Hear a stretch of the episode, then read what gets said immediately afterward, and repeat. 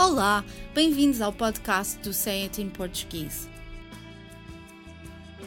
As línguas estão cheias de expressões coloquiais, idiomáticas, ditados e provérbios que acrescentam nuances à mensagem.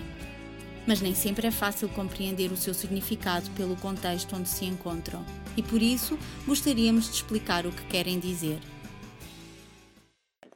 Palavra trapo descreve um pedaço de tecido geralmente velho, usado e frequentemente roto, podendo inclusivamente ser sinônimo de farrapo, um pedaço de tecido roto ou rasgado, ou rodilha, um esfregão ou pedaço de tecido usado para fazer limpeza.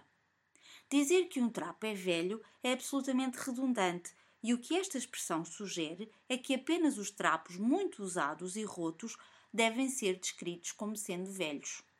Antes de descrever algo como velho ou acabado, devemos pensar duas vezes, pois o que é velho facilmente se torna vintage ou antigo e ganha valor.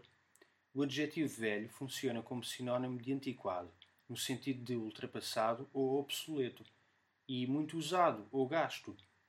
E tendo em conta todas estas conotações negativas, compreende-se que se tenta evitar descrever algo como velho.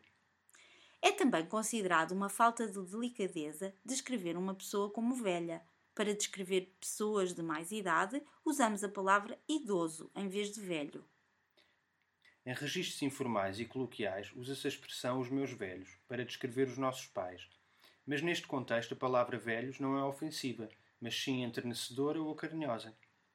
A expressão velhos são os trapos é usada sobretudo em contextos onde se pretende remover todas as associações negativas do adjetivo velho e elogiar o vigor e a longevidade de algo, como nos seguintes exemplos. Nas ruas de Havana há imensos carros velhos. Velhos são os trapos. Esses carros agora são antiguidades e valem imenso dinheiro. Gosto imenso de lojas e feiras onde se vendem artigos em segunda mão. Gostas de velharias? Velhos são os trapos. Eu gosto de artigos vintage. Estás cheio de cabelos brancos. Estás a ficar velho. Olha, velhos são os trapos. Sinto-me como se tivesse 20 anos.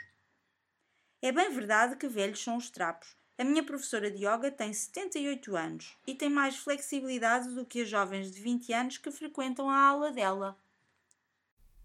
Por hoje é tudo, mas para a semana estaremos cá outra vez para mais um podcast dedicado às expressões usadas no português europeu.